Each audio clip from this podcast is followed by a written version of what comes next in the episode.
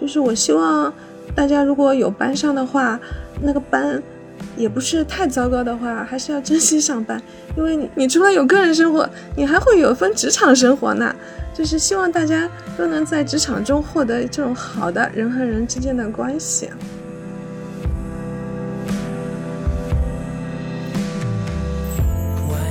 我觉得就是要找到自己一个安身立命的一个劳动，能够获得价值感、意义感的所在。对对，我觉得完全游手好闲。比如说你有一百套房子，真的什么都不干，我觉得人也会感觉很无聊。就是会有那种特别空虚的那种，听起来的确很蛮爽的。那就是那就是富贵闲人，好吗？就贾宝玉了。对，但是我觉得最幸福的状态还是你能找到一个有价值感来源的一个劳动所在。就是我觉得是很多人面临的问题，是自己手头的东西可能你不得不接受。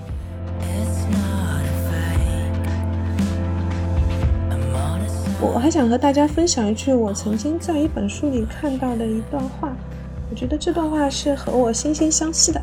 他这句话是来自于一个美国科幻作家，叫佛诺文奇。他写了一部巨著，叫《天渊》。在《天渊》里面有这样一句话：看来布鲁厄尔认为外貌较老表示具有某种特别的权威。他没有意识到，如果一个年岁较长的人坐在低职位的年轻人堆里，此人准是个地地道道的失败者。然后我读到科幻小说中这一句和嗯重要情节毫不相干的话的时候，我得到一种强烈的共鸣。我觉得当我在使用小职员称呼自己的时候，就是带着伯诺文奇这句话中的一个意思，就是你是一个有失败者色彩的一个人。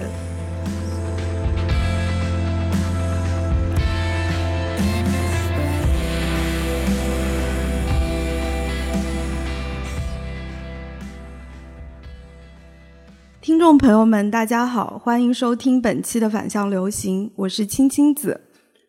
我是张婷，我是徐跃东。好，那今天我们非常高兴的邀请到了作家沈大成老师，我们先请大成老师和听众朋友们打个招呼吧。呃，反向流行的朋友们，大家好，我是沈大成。那我们今天请大成老师做客反向流行呢，主要是因为他最近新出的一本小说集叫做《迷路园》，那这也是大成老师继屡次想起的人和小行星掉在下午之后的第三部作品。呃，书里面呢，其实收录了大概是十五个短篇，然后用大成老师自己的话来说呢，是一些关于在各自的时空当中走来走去的人和事。那一会儿我们也会具体聊到这本小说。那除此之外，我们今天想请大成老师来，也是想跟他聊一聊关于工作这个话题。一来是大成老师其实身兼作家与职员两重身份，那在我们几个当中，其实大成老师应该算是拥有最丰富职场经历的。前辈，那之前我在采访当中也看到过，大成老师会戏称自己为小职员作家。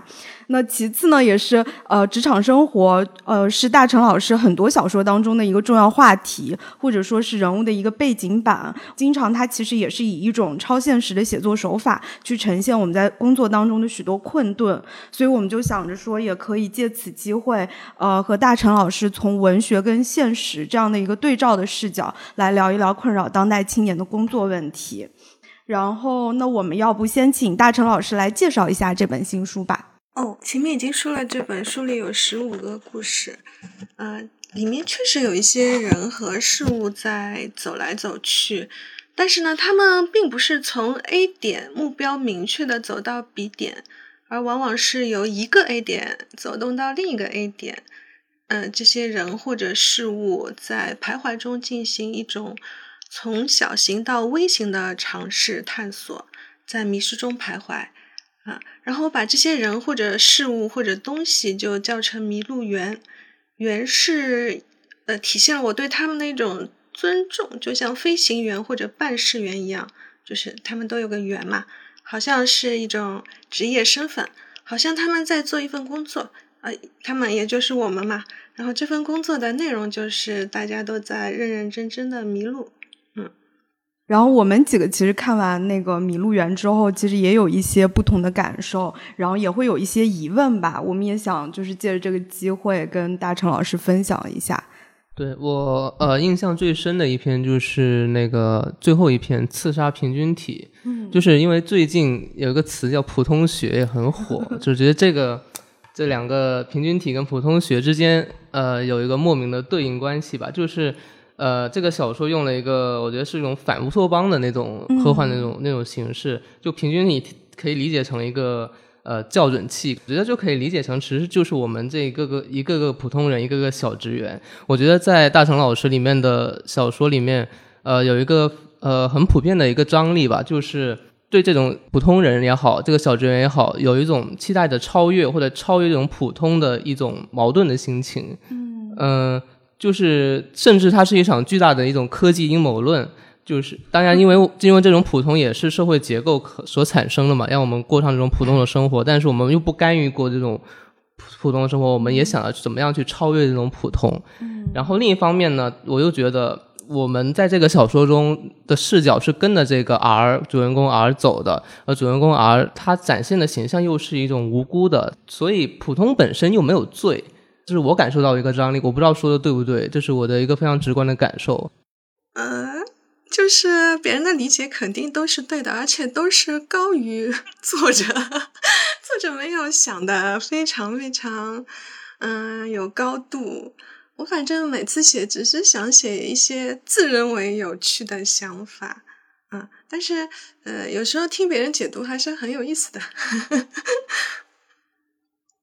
嗯，我印象最深的是《漫步者》那篇，他就是大成老师写到一个天桥，就是某一天忽然间开始在那个街道上开始散步漫步。就首先他肯定充满了天马行空的想象力，那再一个，我觉得他是有写出了一种呃当代工作。它是极为细化的，就是分工非常的零碎，所以会导致每一个呃岗位它都是非常非常固定、非常非常枯燥的。那比如说。这个天桥，如果把它拟人化来讲，他的工作就是他就是在那里供大家不停的穿过嘛。我记得后面还有一篇叫《嘴里》，里面有一个医生是看那个耳鼻喉的吧？嗯，就是大成老师写的非常幽默，就是说，呃，我小时候曾经幻想我长大之后工作的无数种可能性，但大都是非常丰富多彩的。但我没想到我的工作就变成每天看三个洞，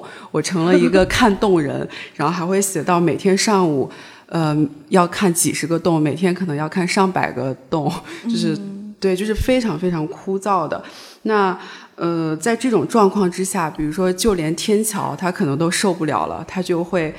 用散步的方式。我觉得既是一种逃离，其实也是一种反抗吧。然后里面大成老师还写到这个。呃，天桥，但是这种调侃的方式，就猜他是不是有双向障碍？就这个也是非常典型、非常常见的当代职场人的一些神经官能症吧，就是抑郁啊、狂躁啊、焦虑啊，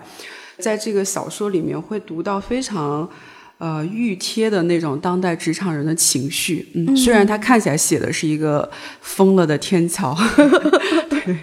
对啊，我对这个故事其实印象也。很深刻，哎，我刚才其实有一个跟就是岳东和张婷非常相似的感受，就不是对某一个特定的篇目，就是整体上，我当时读了两遍，然后第二遍读完以后，我的感觉就是，呃，十五个故事里面，就是主人公的生活都发生了某种。意义上的变形，大家因为这些生活当中发生的细微的一个变化，然后有了机缘去思考一些平时可能不太会去思考的问题。比如说，我记得有一篇是，呃，一个人一次野外旅行之后，然后他手臂上长出了圆形皮炎嘛。嗯，然后还有一个就是环保，我我印象很深的是一个环保志愿者队在烟花大会之后，然后发现了那个蛋形不明物体，然后他就带着那个物体一直生活了很多年，在很多年过去以后，他又跟当时的一个同学偶遇，然后发现两个人对这个不明物体的解读是完全不一样的，大家都在嗯大成老师的笔下，他们的生活都有了一些奇遇，然后这些奇遇又不太像我。我也特别喜欢一个作家，叫做残雪，就是残雪那些故事里面的奇遇，那那种奇遇其实是有点像卡夫卡的城堡，它其实是通过把生活现实做一个呃，跟精神世界完全的一个颠倒，然后为人去指明心灵之路到底应该往哪里走。我觉得在大成老师的笔下，是这种奇遇，是人们借此能够在呃，能够将自己的生活也好，生命也好，他的那个半径往外扩一些。可能他的生活实际上并没有发生什么变化。他们在思想层面上可能有了一座，呃，像你在自述里说的，有了一座平行世界的花园。我觉得这是我当时读完这本小说集之后最大的一个感受。呃，这个感受就很高级嘛，没有对不对？哎，那我们刚才其实说了一些我们的感受嘛，然后我还挺想听听大成老师，嗯，你最喜欢的是哪一篇，或者是你在写作过程当中你感触比较深的是哪一篇？我放在第一篇，其实也代表着我喜欢它的程度。嗯，有一次呢，嗯，我一个人去日本旅行了，然后就去了这样一个天体博物馆。然后那个天体博物馆就是一天中有若干个时段，每个时段它都允许一些人进入一个球形的一个天天象仪投放出来的一个剧场。然后在里面看了，确实很好看，但确实会看睡着的，我就睡着了。然后我也看有一些男的，真的就 呼呼大睡。嗯，我是由于这个自己亲身经历的那个场景而写了个开头。嗯，然后呃，我我我也很喜欢流浪汉这种角色。我觉得流浪汉呢，我们目前看到的他的流浪汉的状态是一个比较邋遢的。嗯，身上有很多脏东西的一个人物的形象，但是在这种很不堪的、不洁的外表下，一个人做流浪汉不可能是没有原因的，他一定是有原因成为流浪汉。我就安排这个流浪汉和我的主人公遇见了，他们为什么遇见呢？正是由于天地间最神秘的宇宙的奥义而遇见的。但是宇宙奥义到底是个什么东西呢？我又始终没有写出来，因为其实我也不知道，我无法表达宇宙奥义是个什么东西。嗯，我就很喜欢这些混沌的东西组合在一起，构成这篇小说。但是我又想把一些过程写得清清楚楚，嗯，所以我是挺喜欢这篇小说的。嗯，你们提到的那些几篇，其实我也挺喜欢的。嗯嗯，但是我没有不不太喜欢的。我是觉得他们就是放在一起很合适，才把他们放在一起。对，而且的确会就是生发出一些整体性的一些感受来。嗯，其实我们刚开始也也有提到说，大成老师既是呃一个小说家，也有一份固定的工作嘛。然后我们就是在。之前在聊这期播客的时候，大家都觉得说，我们平时虽然做过很多和工作相关的选题，但是很难得可以和作家聊工作这个话题。然后刚好这个作家本身还有丰富的工作经历，然后可能听众朋友们呃对大成老师之前的工作经历不太了解，所以先想让大成老师介绍一下自己的一个职业轨迹。哦，我是在。两千年到二零一零年是在广告行业做文案，我一共做过三家广告公司，呃，头两家好像都是各做了一年或者十个月，好像。然后呢，后面一家就做了八年，到了二零一零年一直到二零一五年底，我就在一个周报做编辑。从二零一六年春天一直到现在，我是在一个出版社做编辑。现在主要做的是一份文学杂志的编辑，所以我一共是服务过五个公司。然后呢，从第一个公司到现在，看起来好像是经历了三个行业，但是其实他们是有一点相似的，他们就是一种连贯的改变。从一开始就是到现在就是在处理文字的一些工作嘛，然后依次就是商业文案、采访和报道，以及现在的文学小说类的。就在我看来，就是好像是一个山脉，里面有三座山，我们这三三座山峰是连在一起的，大概这个就可以描述我的职业轨迹，就是这个形状的。嗯，哎，但是广告公司跟后来就是做，比如说编辑，它其实那个行业还是发生了很大的一个转换嘛。就是呃，当我从广告公司跳槽到周报的以后呢，我确实觉得。嗯，挺快乐的。嗯，你脱离了一种被要求，你自己有一些呃主导权。然后广告就是很奇怪，老是叫你改来改去，也也不知道改什么。嗯，就是他，嗯，客户叫你改，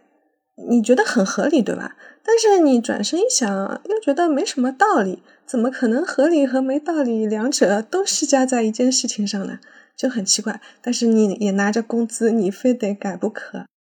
对，是，就是客户也觉得说，我我的工作就是让你改，我就是让你改，对，乙方的烦恼，对，乙方。然后我刚好就是我们说到这里，我们几个人可能代表了不同代际的这种职场的小职员。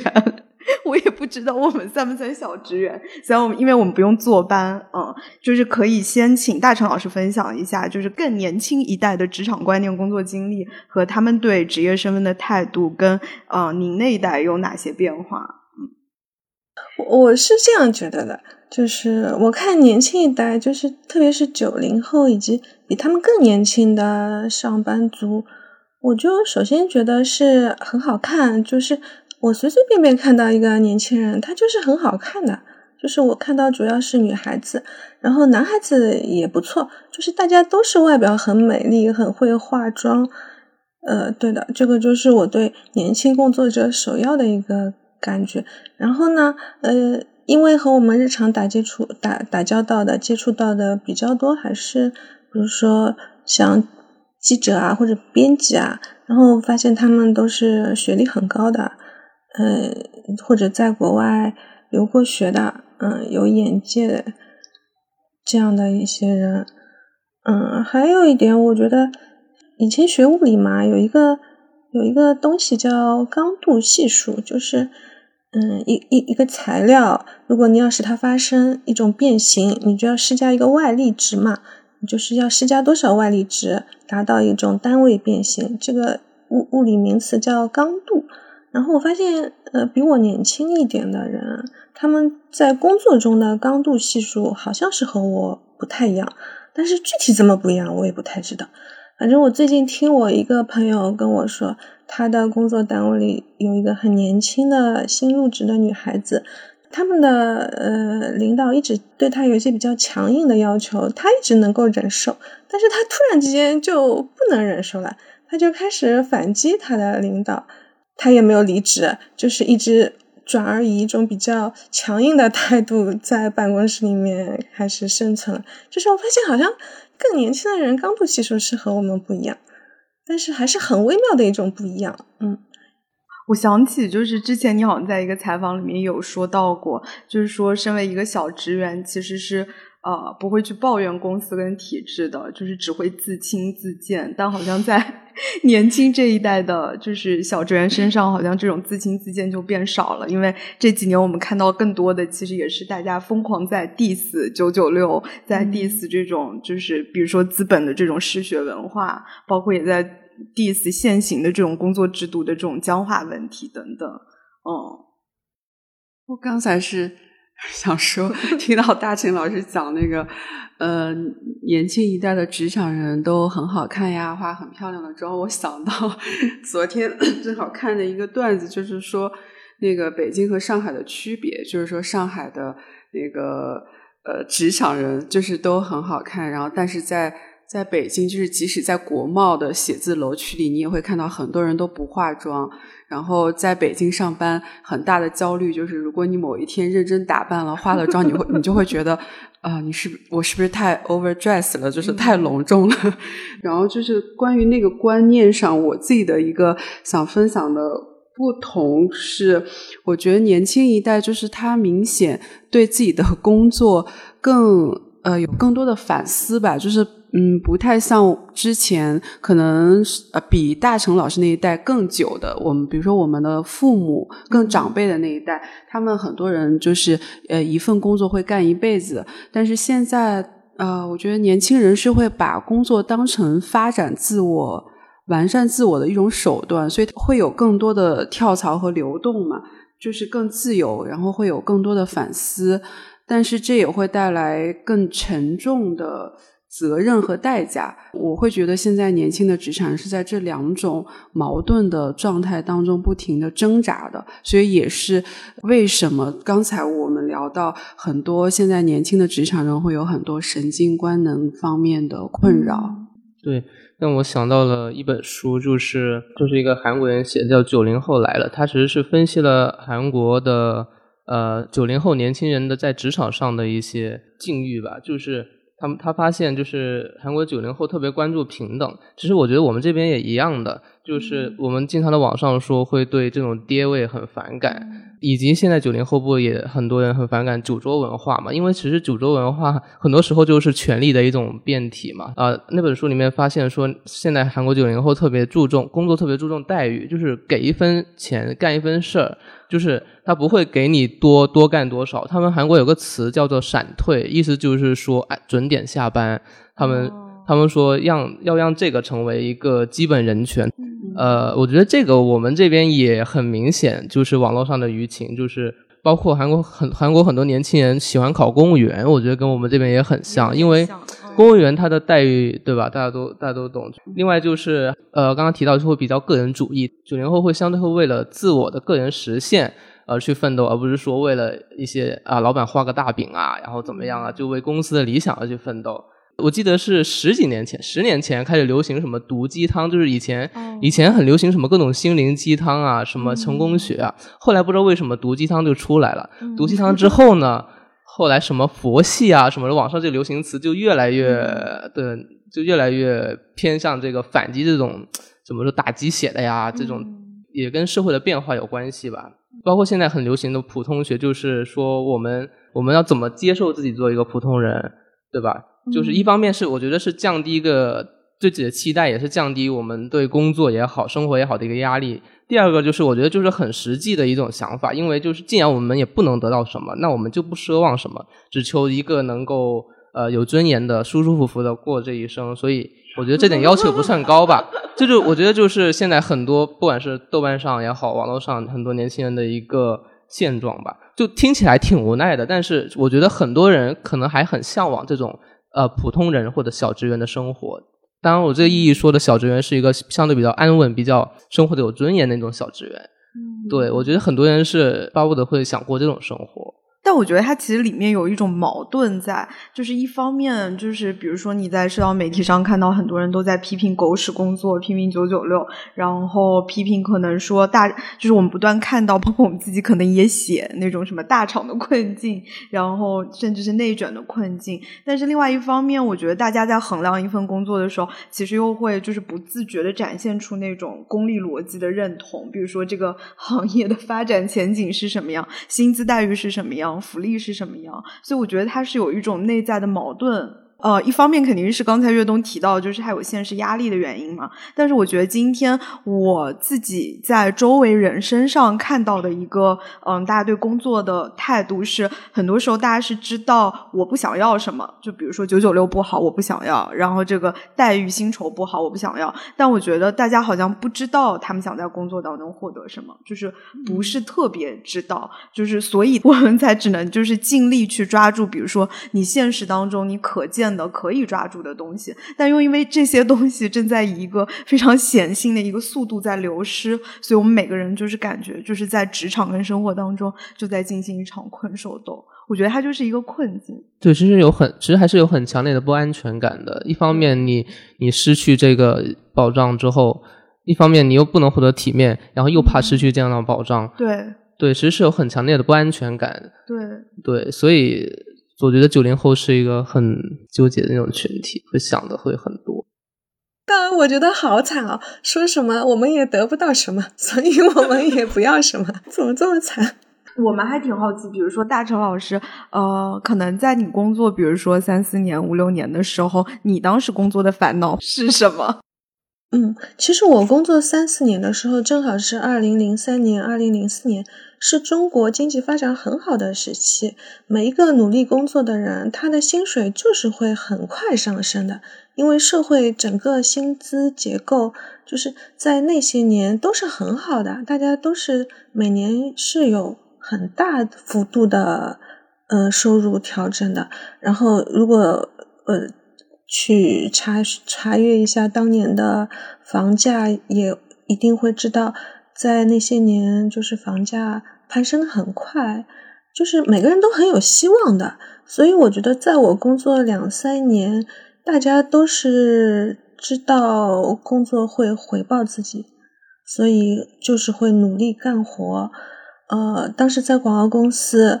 文案还好啦，但是设计就会接很多很多自己的私活，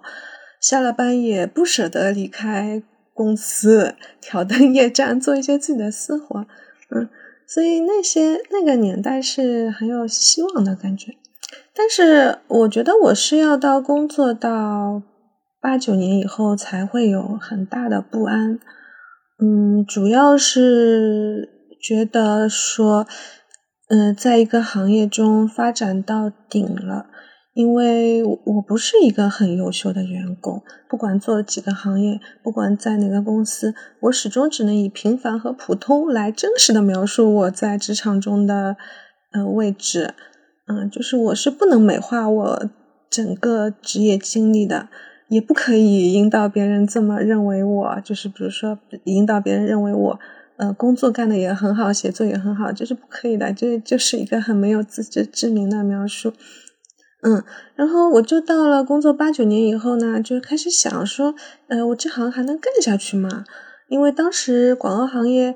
干的越久，身边会冒出来更多年轻人，你的活好像他们也能干，所以我觉得我是到八九年的时候经历了一个职业瓶颈，是觉得自己很容易被替代掉。是这方面的忧愁，这是首先到来我职场中的一个担忧。嗯，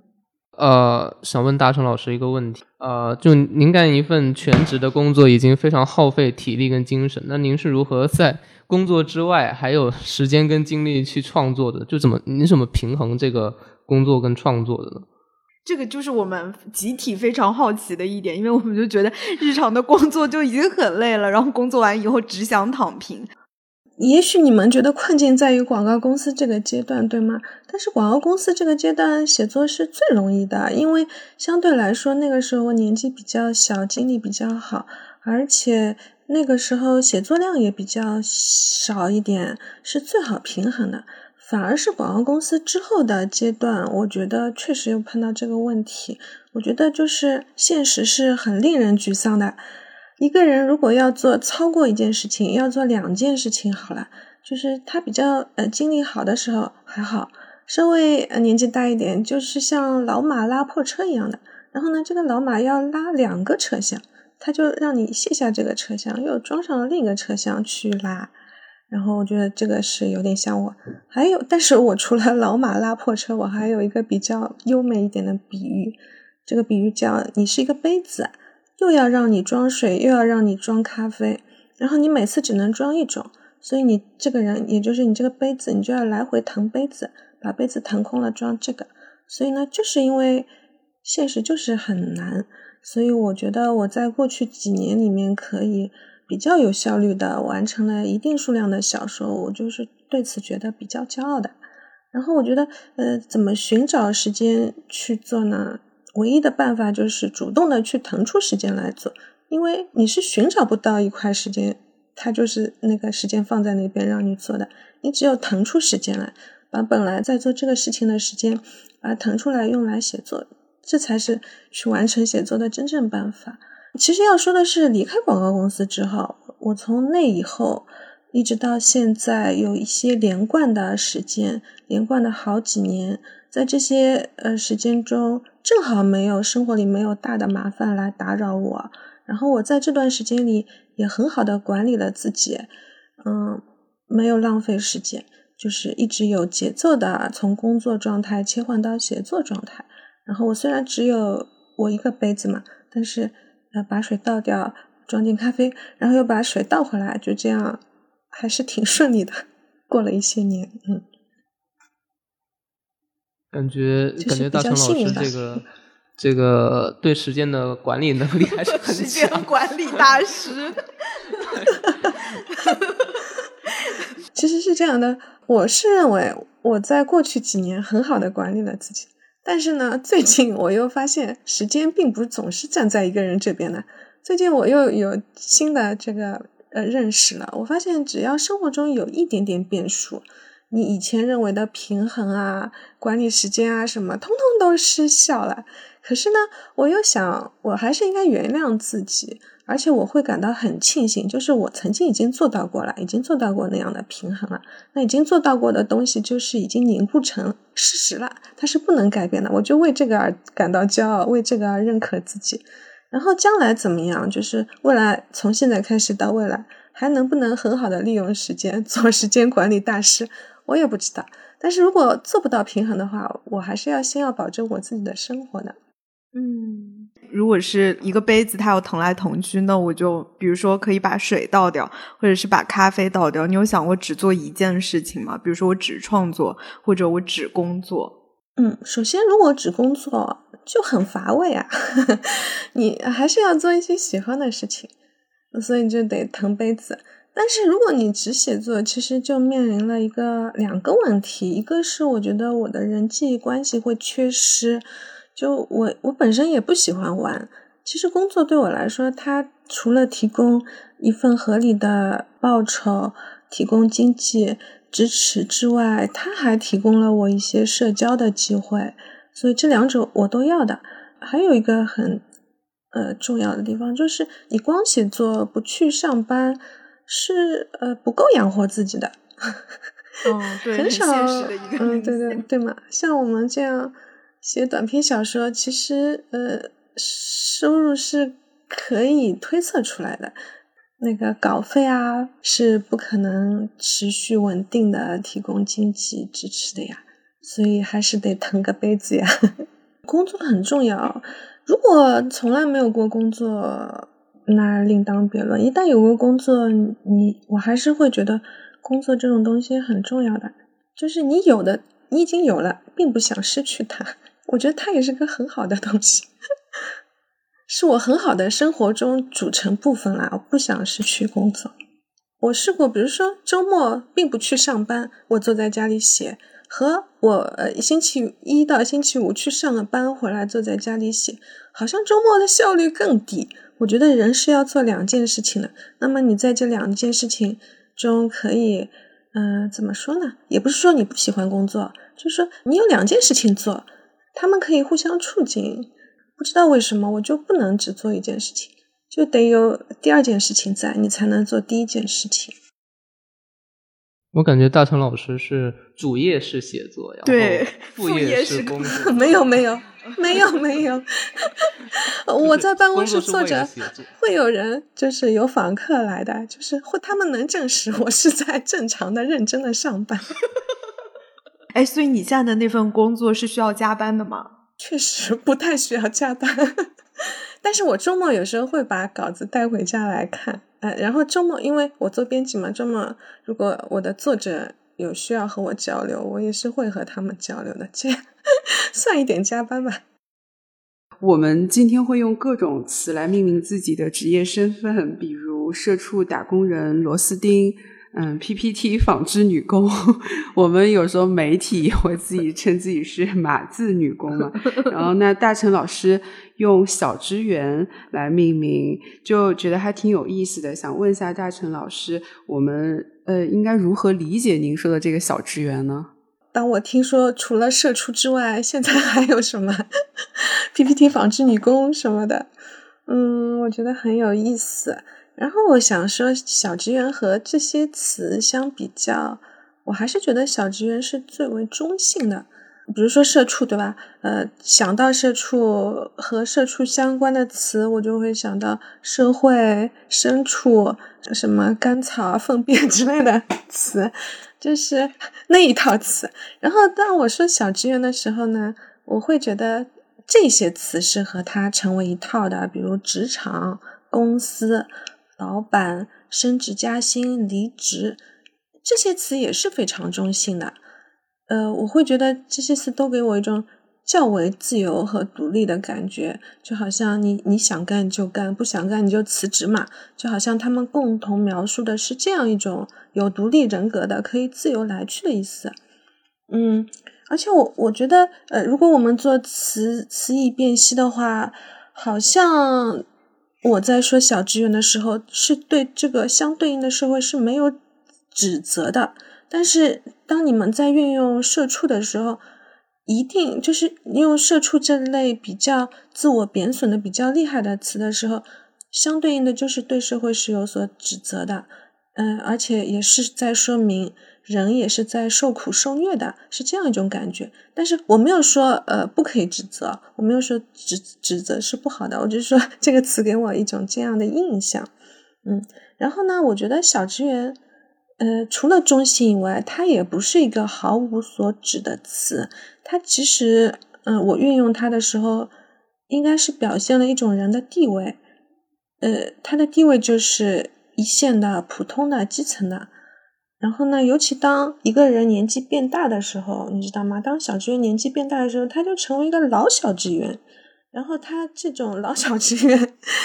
在世俗的判价值判断体系中，他就是一个失败者，失败者。所以我说自己是小职员的时候，其实是没有抹去失败者这层含义的。但是，呃，社畜就是没有抹去受苦受虐这种含义的。然后，我还想和大家分享一句我曾经在一本书里看到的一段话，我觉得这段话是和我惺惺相惜的。他这句话是来自于一个美国科幻作家，叫佛诺文奇。他写了一部巨著，叫《天渊》。在《天渊》里面有这样一句话：看来布鲁厄尔认为外貌较老表示具有某种特别的权威。他没有意识到，如果一个年岁较长的人坐在低职位的年轻人堆里，此人准是个地地道道的失败者。然后我读到科幻小说中这一句。和嗯重要情节毫不相干的话的时候，我得到一种强烈的共鸣。我觉得当我在使用小职员称呼自己的时候，就是带着佛诺文奇这句话中的一个意思，就是你是一个有失败者色彩的一个人。嗯，就是这样的。这是我就觉得社畜和小职员的不同的地方吧。就是对我，我觉得，呃，我自己理解就是小职员更是一种生存的意义上，就是他小嘛，是你呃存在的价值，对吧？他是一个失败者，他是一个，但但像打工人啊，什么社畜这种，很明显是个在社会结构意义上的一个词语，对，它是有所对整个结构有所批判的一种视角，所以是两种不同的指向，对。而且我觉得“小职员”这个词，它就像大成老师刚才说的，它的那个它自身有一个非常丰富的解读的含义，然后它也没有把一个人给定性了。其实现在除了 PPT 纺织女工，最近我还得知了一个词叫做“表妹 ”，就是不停在做表的那个数据女工自称为“表妹”，就这些就是感觉是把人。嗯，就是逼到一个非常分工非常细致的一个环节，他就在那个环节里面成为了某件事物，他被定性了。但是我觉得小职员他就是有丰富的一些想象力在里面，所以我我当时听到小职员这个词的时候，我就觉得还挺有意思的。其实也不矛盾，我觉得你们两个矛盾。你们说这些词，我觉得除了对社会的控诉指责之外，还有一个共性就是好笑。但是小职员本身是很冷感的，他们。本身是没有好笑的感觉的，他本身就是也不是自嘲。我觉得很多时候我们自己说自己是 PPT 纺织女工的时候，它其实是有一些自嘲的成分在的嘛，就是一种消解这种。对对对，所以我觉得这个还是挺不一样的小职员，而且特别让人联想到上海，就是上海人一般会用小职员之类的 来称呼自己，这好像还有一些南北方的差异，北方人一般不太会用。职员，哦，对，职员这个词，职员这个词，唐朝就有了。唐朝的时候就是用来形容，啊，就是用来概括员司，就是中下级，有有一中下级的员司，中下级的怎么说呢？就是低层的办事员，嗯，所以，呃，他应该还是吃俸禄的吧？但呢，但他的地位就是中低下阶级。就是最底层的一层一个官员，哦，然后说到这个词，其实我自己还有一个比较好奇的一个问题，就是因为呃，我看之前的采访的时候，大成老师也说过，自己在广告公司的时候有一个英文名字嘛，叫做海伦，就是 Helen。这其实是在 商业公司里面非常常见的，就是我记得呃，就是有几年的春节，大家都会说什么在城里是 Mary，回到老家叫 t i 对他其实就是有这样的分身，因为沈大成其实是大成老师的一个。笔名就是创作时候用的一个笔名，然后海伦其实是代表着一种海伦，海伦不好意思。开了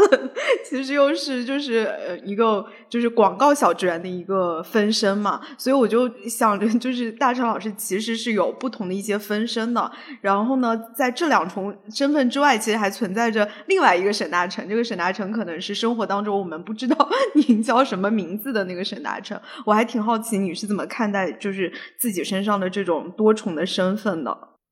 嗯，Helen 是我在我前面说我工作过三个广告公司，Helen 其实是我到第三家广告公司使用的。我之前我试图想想一想，我在第二家广告公司叫什么名字，也有一个花名的，但我已经完全想不起来了。然后呢，我就进了第三家广告公司。我因为我服务他有八年，所以我使用 Helen 这个花名也用了大概有八年时间。然后 Helen 这个人呢？他当时就是之前我和你们说的，在一个广告公司的创意部的团队中，按照要求来工作。呃，然后其实 Helen 这个人最后没有取得任何成就。其实沈大成这个名字，要是计算他出生年月的话，是要比 Helen 要晚的，可能要晚两三年的。然后我当时是需要写专栏，我就想了一个沈大成的名字，用来为专栏署名。我就会感觉，嗯，当时有这两个名字的我，就有点像一棵树。然后呢，这棵树往上长的时候，长了两根杈，有两根树枝。然后当时，呃，他自己这个树自己有心愿，然后同时又受到外部条件的制约，嗯，他可以自己选择说，我是努力去生长这根树枝，还是努力去生长另一根树枝。然后呢，这棵树后来他就选择了其中一根树枝，另一根也就停止生长了，所以我也就主要成为沈大成了。然后我现在去想 Helen 的事情呢，他这个人对我来说主要都是回忆了，没有什么现在式的部分。但是 Helen 这个人还是对我现在是有价值的，因为 Helen 当时就是比如说晚上加班的时候，就是这个人有很多迷思的，因为他真的很知道自己在社会中非常非常小。然后老是被要求去做一些嗯小事情嘛，比如说晚上回家的时候，嗯，就是看到大上海繁华的夜景中，还是有很多人在走动，然后这真的很奇怪，我真的到现在都很奇怪，看到马路上这种情况，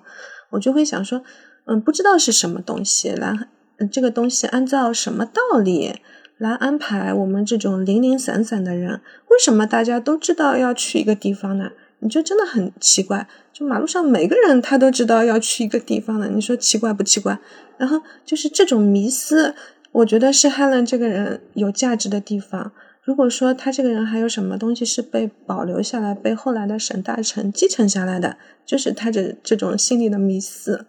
嗯，然后嗯，然后我有的时候。呃，你们说 hello 吗？我觉得是很陌生的，因为日常生活中早就没有人叫我这个名字。然后我就觉得，嗯，人可以离开学校进入社会，是真的很好的，因为你就自己有机会去给自己命名。因为你在学校里也不叫这个名字呀，你身份证上也不叫这个名字。你到了社会中，你可以给自己命名，命名一个名字。如果一个名字不够，你就再去命名一个名字。然后到了某个特定的时期，你可以做一个选择，你到底要成为谁，这就行了。其实我们还有一个问题，我们刚才除了就是聊到说，今年很多年轻人他会有用各种各样的一些自嘲性的概念去呃。就是命名自己的工作，我们也其实看到很多年轻人在这几年都不想要工作了。就是有人说我想要脱处嘛，然后也有人可能更笼统的会说自己想要躺平。然后我们就很好奇，就是比如说都说对大成老师来说，写作算不算是一种脱处的一个出路呢？嗯然后我也我也挺想知道，比如说怎么样才算脱出？是真的不工作就算脱出了吗？就是嗯，还是说其实脱出它不仅仅是一个不工作的一个问题？就是说，如果不工作去写作，就代表脱出，就有点奇怪。因为呃，那么写作又算什么呢？写作它是玩呢，还是休闲娱乐呢？呃。就写作有时候它看起来还不错，但实际上真正做的时候，它也是一个工作，就是很现实的。你要写十个一百个字，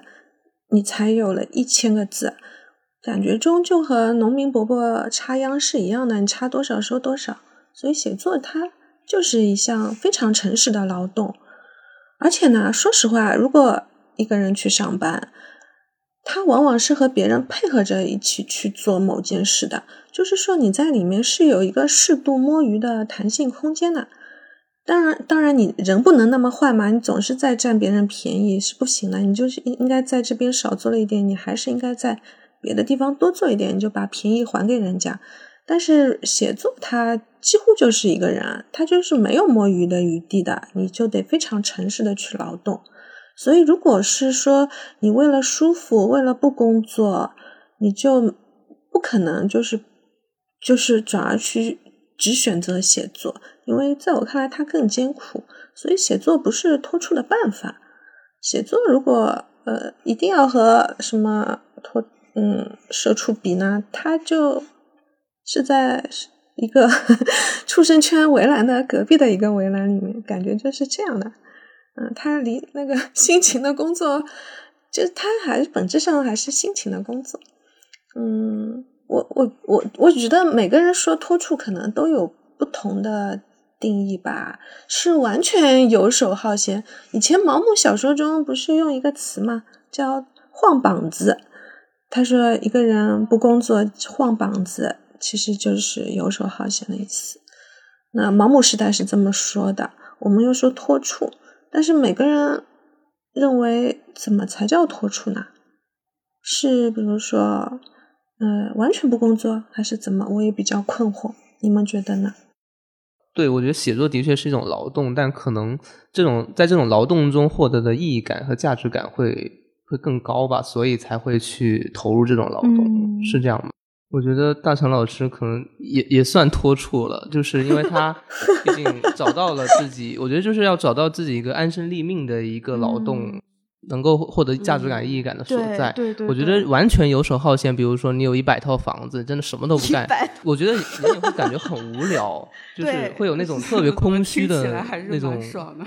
听起来的确很蛮爽的，那就是那就是富贵闲人，好吗？就贾宝玉了。对，但是我觉得最幸福的状态还是你能找到一个有价值感来源的一个劳动所在。这是我觉得是很多人面临的问题，是自己手头的东西可能你。不得不接受，因为女朋友她知道自己不喜欢什么，那很多时候也没找到自己喜欢什么，所以就就有这种状态，就就觉得自己是个社畜。我刚才就是在想，这个问题本质上是是不是跟劳动是不是人的本能有关？嗯，但我刚才在听岳东讲的时候，就是所谓的脱处，就是你可能还是要想清楚你自己想要的是什么。如果你就是想游手好闲，那就可能对。你来说就是游手好闲，就是呃吃喝玩乐还是干嘛，就是脱 出。但是呃，对于其他的人来说，可能就是你要找到一个自己嗯恰当的甘心的位置，而不是总是处在一个觉得总是自己在为别的人或别的机构在做事情，嗯，那种状态就难很。嗯，很很容易让自己觉得自己是一个社畜。嗯，但我觉得挺难的，就是我其实挺悲观，因为我觉得。大大多数人可能就是找不到自己真的是喜欢什么或找到意义的东西，就是劳动，而且从现实意义上来说，你工作还是必须，因为你得养活自己。所以我觉得能做的就是让我们的工作看起来不那么社畜，就是让大家活得更有尊严一点。让就我觉得我们这代人很多诉求就是归根到底就是活得更像一个人，更更有尊严一点而已，就是就是那么简单。有时候。对，我觉得这个要求有点高，就让每个人都能找到一个 真正自己对对对，我觉得这个真的是挺凤毛麟角，所以找到人，我觉得也很幸运。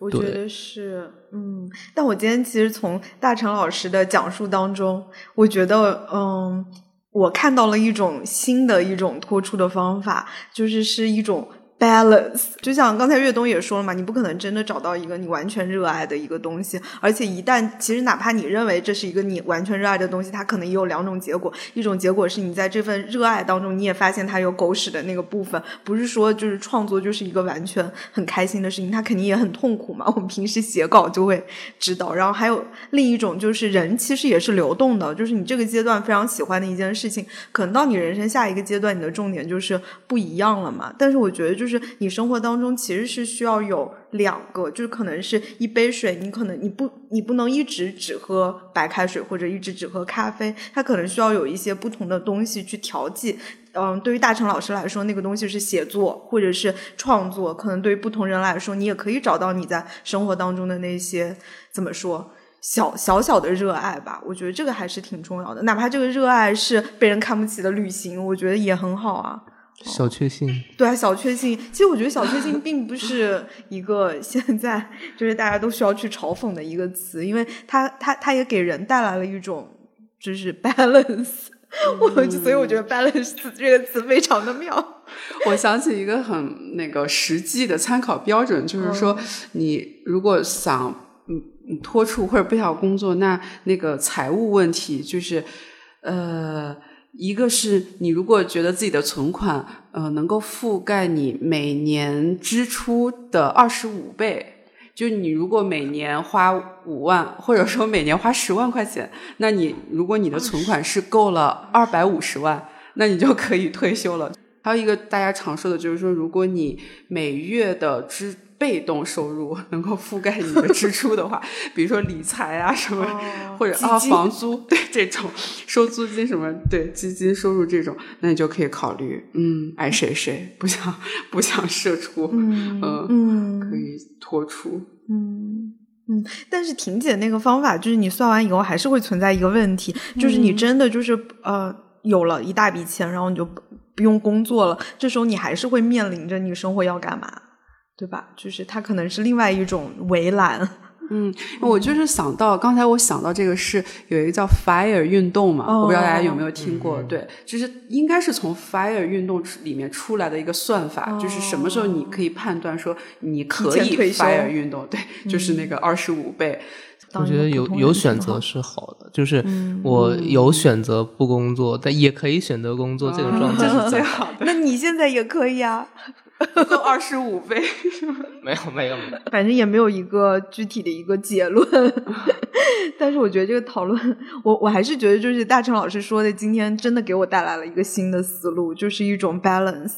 嗯，就接受那种好坏并存，是吗？对，就是我觉得。嗯，你也不可能追求一种完全舒适，你也不不想要一种完全痛苦。嗯，对，而且我觉得有时候那种尊严其实也不仅仅是外界给你的吧，也是可以自己给自己的嘛。嗯嗯嗯。嗯，嗯然后我也想到，比如说像，其实我们在很多文学作品里面也会看到一些不同的这种小职员的一些形象嘛。今天刚才聊了很大一块，都是关于现实当中，就可能从大成老师的工作经历，从我们自己的一些观察里面去讨论说，嗯，工作的一些方方面面。呃，我们今天应该怎么去应对？可能另外一个比较有意思的视角，就是说，呃，我们如何去就是感受文学当中的那些小职员的故事和形象。所以，其实也挺想问问大成老师和大家，就是说，关于文学当中的小职员书写，大家印象比较深刻的人物或者故事是什么？可能也可以做一个参照吧。嗯，我看过一个很有意思的小说。这个小说呢，它很神奇的，不是在一本小说书里的，它是收在一本书叫《编辑人的世界》。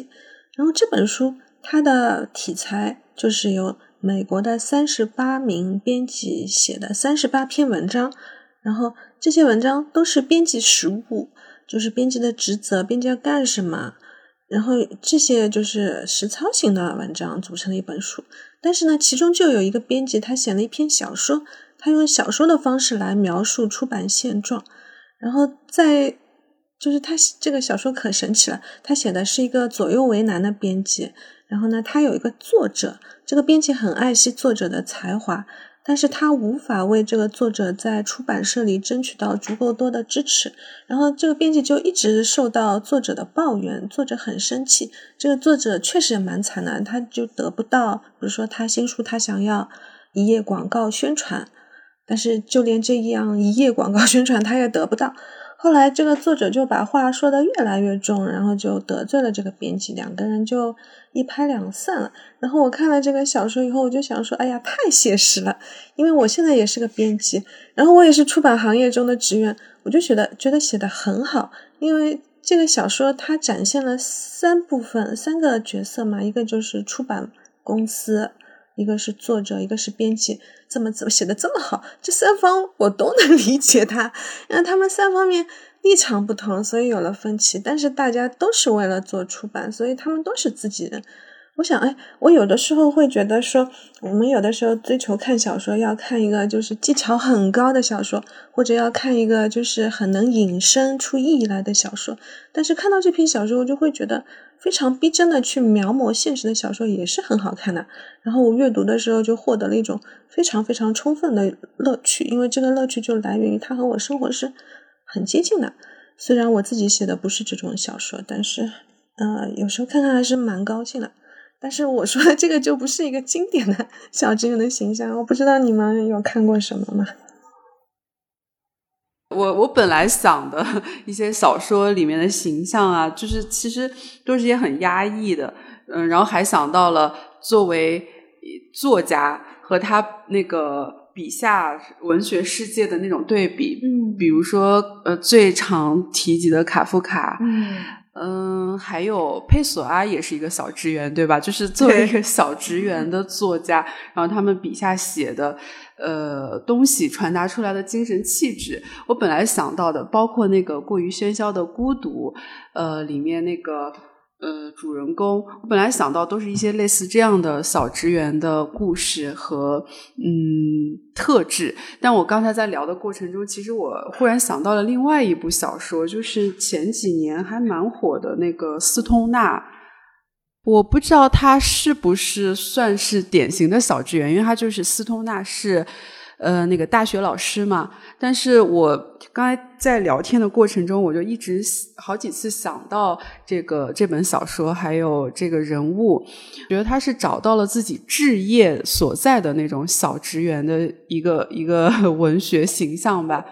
他当然，他从世俗意义上来讲，他一辈子也没有升到呃教授，也没有获得过很呃很多的金钱，也没有很高的权利。他的婚姻生活也充满各种问题，他跟他女儿的关系也很疏离。就是你也可以说他是一个失败的人。但从另外一方面，他一辈子做的是自己喜欢的事情，他在做学术上非常非常的投入，他就去发展自己。所以从这个意义上来讲，就是他是一个很平凡的，但是又很。呃，勇敢的失败者或者普通人，我觉得对我们来说，嗯，如果能够做到这样，找到一个这样的生活方式或位置，可能是小职员生活里面比较呃有希望的一种道路吧。嗯，起码我觉得对我来说，可能是能接受的一种嗯度过生命的方式。嗯，对，我觉得斯通纳是应该呃不算。就是像我们提提到的那么，因为我觉得学术是一个庇护所，就大学像一个庇护所一样。哦，对，就有一种这种感觉，给我感觉。我觉得，但有很多现在的青椒，就是感觉他们也很痛苦。是是，我觉得就时代不一样，就是对这个时代有变化。对我觉得比较典型的可能就是卡夫卡，因为。对，因为那个 土地测量员 K，我觉得就是迷路员，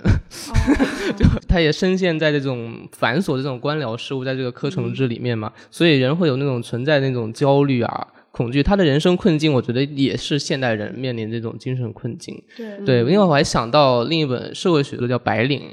就是米尔斯在上世纪五十年代的时候就写美国的白领的兴起，他大概也对白领的精神世界做了一个分析吧，就是说啊，他们就是这种科层制这种权力对人的这种异化，搞使得白领们对呃生存地位非常恐慌，而且存在很焦虑，而且他们在精神生活上非常的迷茫，呃呃人际关系上也会很冷漠疏离、飘荡无根，所以他们因为找不到工作意义，进而会在消费里面找寻找意义。所以其实这种论断虽然有点古老，但是也并没有过时，因为我们现在我觉得呃很多时候呃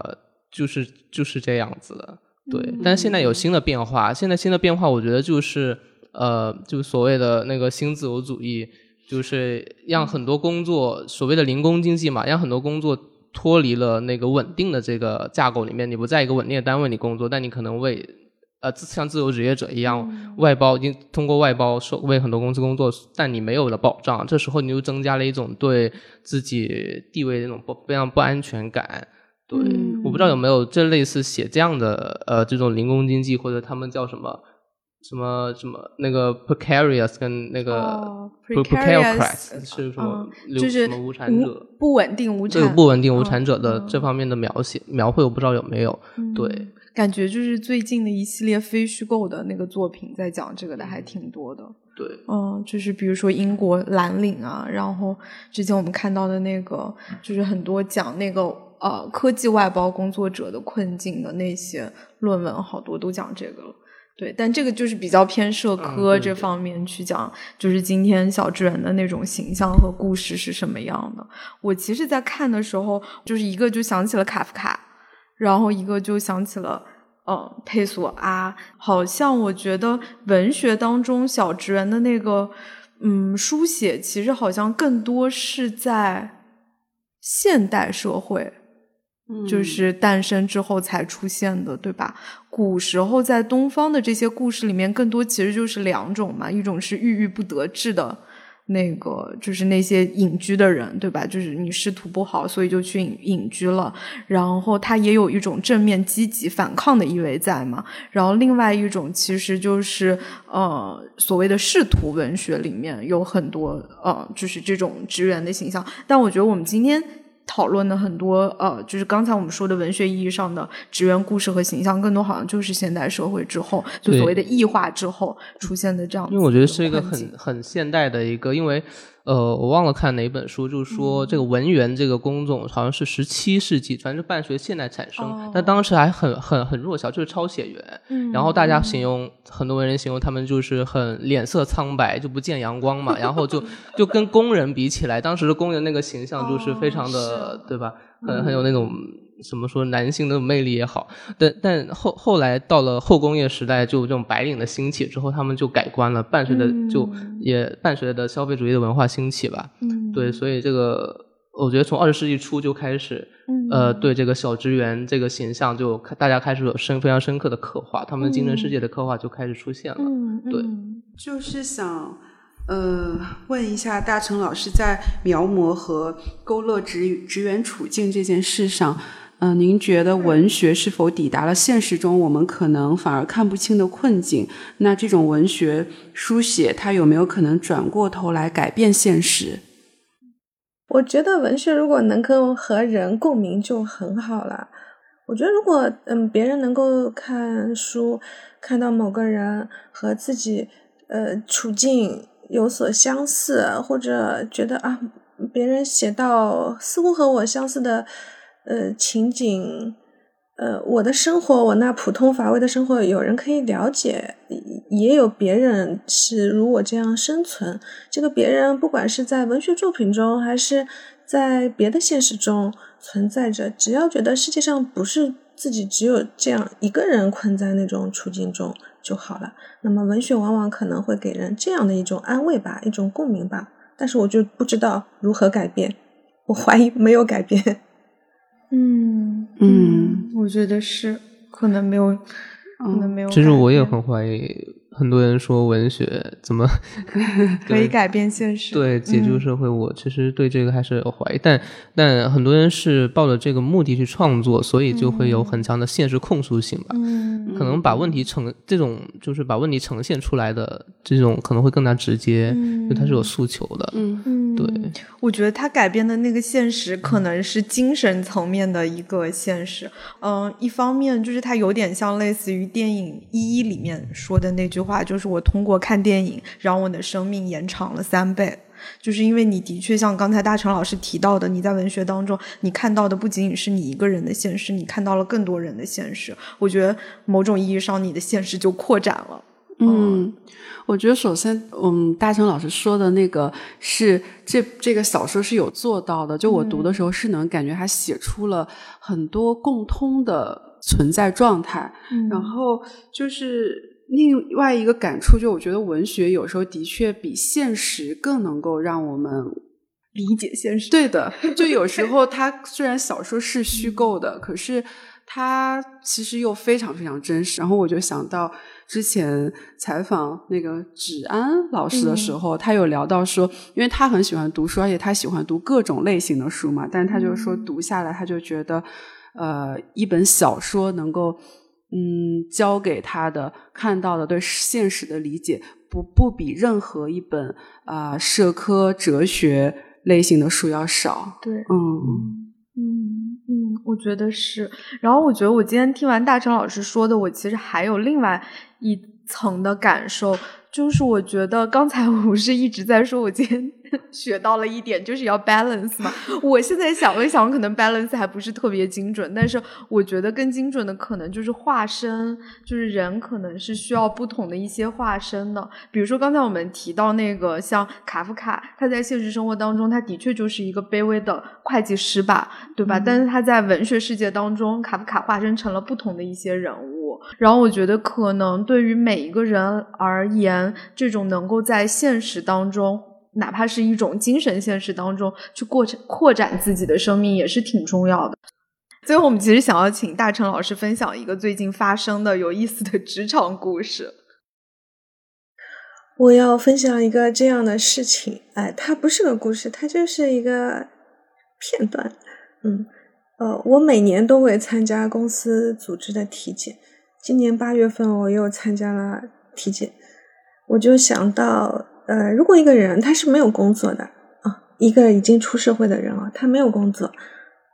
他就很难每年和什么人相约一个时间，说我们就像说我们去旅游，我们去喝咖啡或者吃饭一样，就和别人约好说我们一起去体检，就不会有这种事，就是夫妻一般也不会一起去体检的，但是。如果你是上班了，你和你的同事就有机会这样做。然后呢，我和我的两个同事，因为共事很久了，所以我们今年也像去年一样，像往年过去十年一样，就是又一起去体检了。然后我们体检前后就像过去十年一样，就体检之前就说自己很害怕，然后体检之后收到报告要看的时候又说自己很害怕。我就想，嗯，虽然我们身体是各自的。然后你这个人，你得独自的去承担身体损坏带来的痛苦。但是我们就一直一起分享了体检这件事的心情。然后呢，今年就是我拿到我体检报告以后，我就向我的同事展示我肺部 CT 的影像。那肺部 CT 的影像就是左边 左肺右肺，然后当中有气管食道，然后就给我同事看了，他就说。他说他从我的肺上看到了艾莎公主，就是迪士尼 《冰雪奇缘》里头的艾莎公主。他说，就是说他指了指嘛，他说两肺之间的那个部分就很像艾莎公主张开手臂的一个剪影。然后呢，我就觉得很好笑，我就想，哎，就是说职场它当然是职场，它有一些硬性的要求，要求一个人做什么做什么。可是呢，一个人他一天中有很多时间和另一些人待在一个房子里面，然后这里面难免也就有了生活的痕迹。所以我们可以说，把这个两者加起来，这个东西统称叫职场生活。如果它是正面的话，它就有有讨人喜欢的部分，有乐趣的话，那你这个人，你这个上班的人，你就除了个人的生活之外，你还有一份职场生活，我觉得还是挺好的。就是我希望。大家如果有班上的话，那个班也不是太糟糕的话，还是要珍惜上班，因为你你除了有个人生活，你还会有份职场生活呢。就是希望大家都能在职场中获得这种好的人和人之间的关系。现在我还蛮高兴，因为我会想到我肺上有个艾莎。这个大成老师的发言好治愈啊！对，我也觉得好治愈啊，好愈。我觉得我同事很可爱。我觉得大成老师今天跟我们的聊天，让我重拾了一些对工作的希望、信心，对